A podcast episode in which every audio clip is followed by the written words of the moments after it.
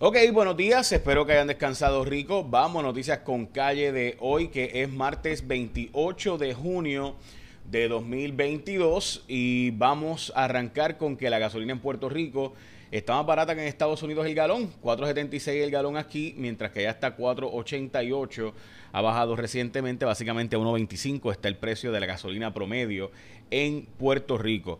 También vamos a las portadas de los periódicos, vamos a primera hora, atiende las necesidades de la comunidad sorda. Esto es una medida, un proyecto que se está llevando a cabo en el Departamento de la Familia para que esto ocurra, by the way, en muchos gobiernos europeos, donde tú vas a la agencia y en la agencia del gobierno existe eh, un tipo de servicio donde pues alguien que llega que no puede comunicarse, eh, obviamente por porque una persona sorda, pues entonces automáticamente pues lo llevan a una computadora y esa persona pues logra comunicarse en esa agencia a través de un mecanismo de eh, remoto con otra persona a través de computadora.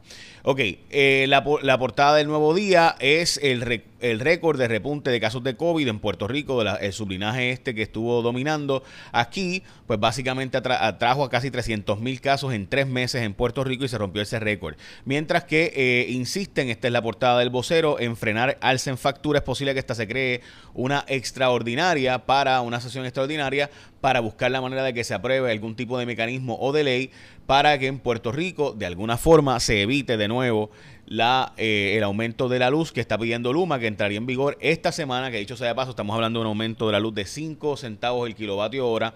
Eh, obviamente esto por el aumento de los combustibles a nivel global y estamos hablando de palabras mayores.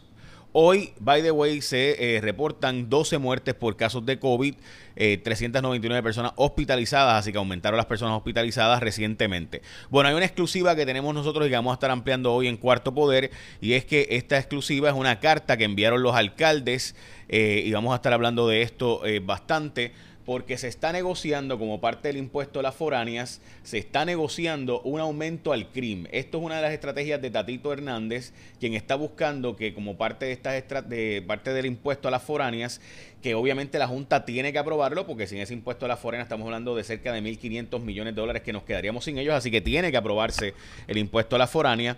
Eh, pues en esa, en esa ley, para asegurarse que la Junta tenga que aprobarlo, se está buscando en esa misma ley poner un aumento al crimen. Van a decir que es un cambio de la forma en la que se cobra el crimen. Y es cierto, es un cambio de... Eh, ¿verdad? Es un cambio de considerable, ¿verdad? De la forma en que se, eh, básicamente los precios de mercado, en vez de precios de construcción de los 1958, que es como se cobra el crimen hoy día, sería un cambio para que se haga a través del de el mercado actual. ¿Qué pasa? Que eso significa automáticamente que aumentaría el cobro de crimen para algunas personas. Y esa es la verdad. Y se está negociando esto y Tatito está trancando el presupuesto por este asunto. Así que, de nuevo, pendientes a esto, que eh, estamos todos al pendiente de lo que vaya a ocurrir con este asunto. Bueno. Vamos a lo próximo y es que, eh, vamos a estar hablando de esto en detalle. Luis Roberto Clemente truena contra el gobierno eh, básicamente en este caso es porque le están quitando la ciudad deportiva. Roberto Clemente dice él que había conseguido una empresa que iba a estar dispuesta a invertir unos 2 millones de dólares. Eh, así que pues pero nada, en fin, el gobierno ya básicamente lo está expropiando y quitándole a Ciudad Deportiva Roberto Clemente y que regrese al gobierno. El, instituciones eh, financieras le acaba de dar 60 días a Bancrédito luego de que iban a liquidar el banco, ahora están buscando alternativas. Hay un boricua que está corriendo por legislador eh, para Hawái, para congresista, mientras se extendió la negociación de presupuesto que supone que se aprobara ayer, pues no se aprobó y ahora resulta ser que eh, va a seguir las negociaciones hoy sobre el tema presupuestario. Mientras no se llevaría a cabo tampoco el a votación la regulación de las máquinas de azar, ni el 35% de los fondos que irían destinados para crear el fondo de la reingeniería municipal eh, y demás. Así que recuerden que Tatito de nuevo está buscando la forma de llevarle chavos a los municipios. Así que ahí está eh, este asunto que está negociándose ahora mismo. Bueno, y recuerda que mira, si tú no tienes el marbete al día, y estamos a 28 de junio, así que más vale que saques tu marbete ya, si chocas o te chocan, a ese se te resuelve rápido, pero también recuerda que si no tienes el marbete, puedes tener multas y hasta removerte la tablilla y llevarse el carro y tienes que pagar tú todos esos gastos. Los expertos de seguro compulsorio ASC te exhortan a renovar el marbete a tiempo para cumplir con la ley, evitar inconvenientes y situaciones también que lamentar. Si tú chocas o te chocan, ASC te resuelve rápido. Son los expertos en seguro compulsorio, están listos para ofrecerte servicios 24/7 por WhatsApp al 787-999-4242. También la atención personalizada y con cita previa en los centros de servicio alrededor de la isla. También centros de llamadas con servicio disponible los 7 días. Servicio de inspección a distancia, vehículos enviándote gratis, por ejemplo. Son los únicos que te envían gratis ahora mismo por correo electrónico la licencia de tu vehículo y mucho más. Así que renueva tu marbete a tiempo. Al hacerlo, escogete a la gente de ASC como tu seguro obligatorio. Tienen todos esos servicios por WhatsApp al 787-999-4242. Bueno, Joe Biden está recordando a las aseguradoras que tienen que cubrir al menos un mecanismo eh, anticonceptivo. También están buscando alternativas porque no se aprobó en la Cámara de Representantes la medida que mitigaría el aumento de la luz y del agua sacándole 200 millones básicamente al Fondo del Seguro del Estado y pagando con eso el aumento de la luz y el agua. Eh, lo cierto es que eh, se está buscando alternativas, incluyendo la, una sesión extraordinaria para buscar aprobar algún tipo de medida. Pudiera incluirse esto también el impuesto a las foráneas para asegurarse de nuevo de que la Junta y el gobierno central están de acuerdo y la Junta no lo puede rechazar.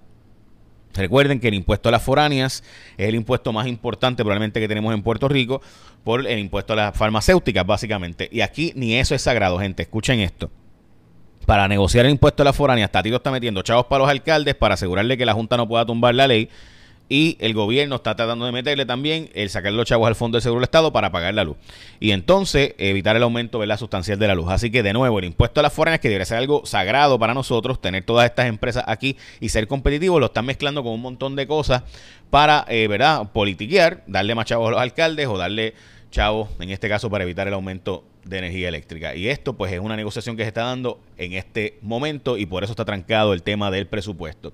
El representante Luis Raúl Torres está proponiendo que se haga una consulta sobre el tema del aborto al pueblo y que sea el pueblo el que decida. También se canceló por José Luis Dalmau alegando como excusa, ¿verdad?, de que los empleados de la Junta de Inscripción Permanente del partido, eh, los empleados de la Comisión Estatal de Elecciones, pues básicamente no pudieran ayudar en el proceso de contar los votos y demás, porque ahora no se aprobó la reforma o las enmiendas a la reforma electoral eh, y por tanto pues no tendrían estos empleados que empezarían a cerrar juntas de inscripción permanente ahora, desde esta semana, porque se quedarían sin presupuesto al no aprobar esta ley. Eh, así que de nuevo el Partido Popular está en una guerra interna que continúa.